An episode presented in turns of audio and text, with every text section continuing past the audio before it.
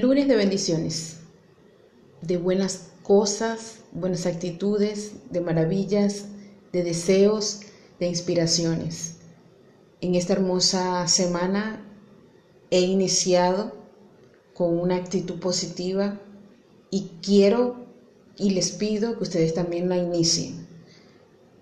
Espero que realmente sea de decisiones en esta semana y que todas las cosas obstáculos, barreras que se presenten no sean para detenernos, sino para tomar impulso y avanzar y seguir adelante.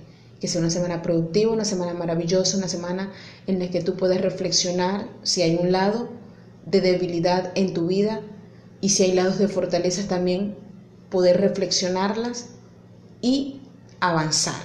No te detengas, sigue avanzando, ve por más. Feliz inicio de semana. Dios les bendiga.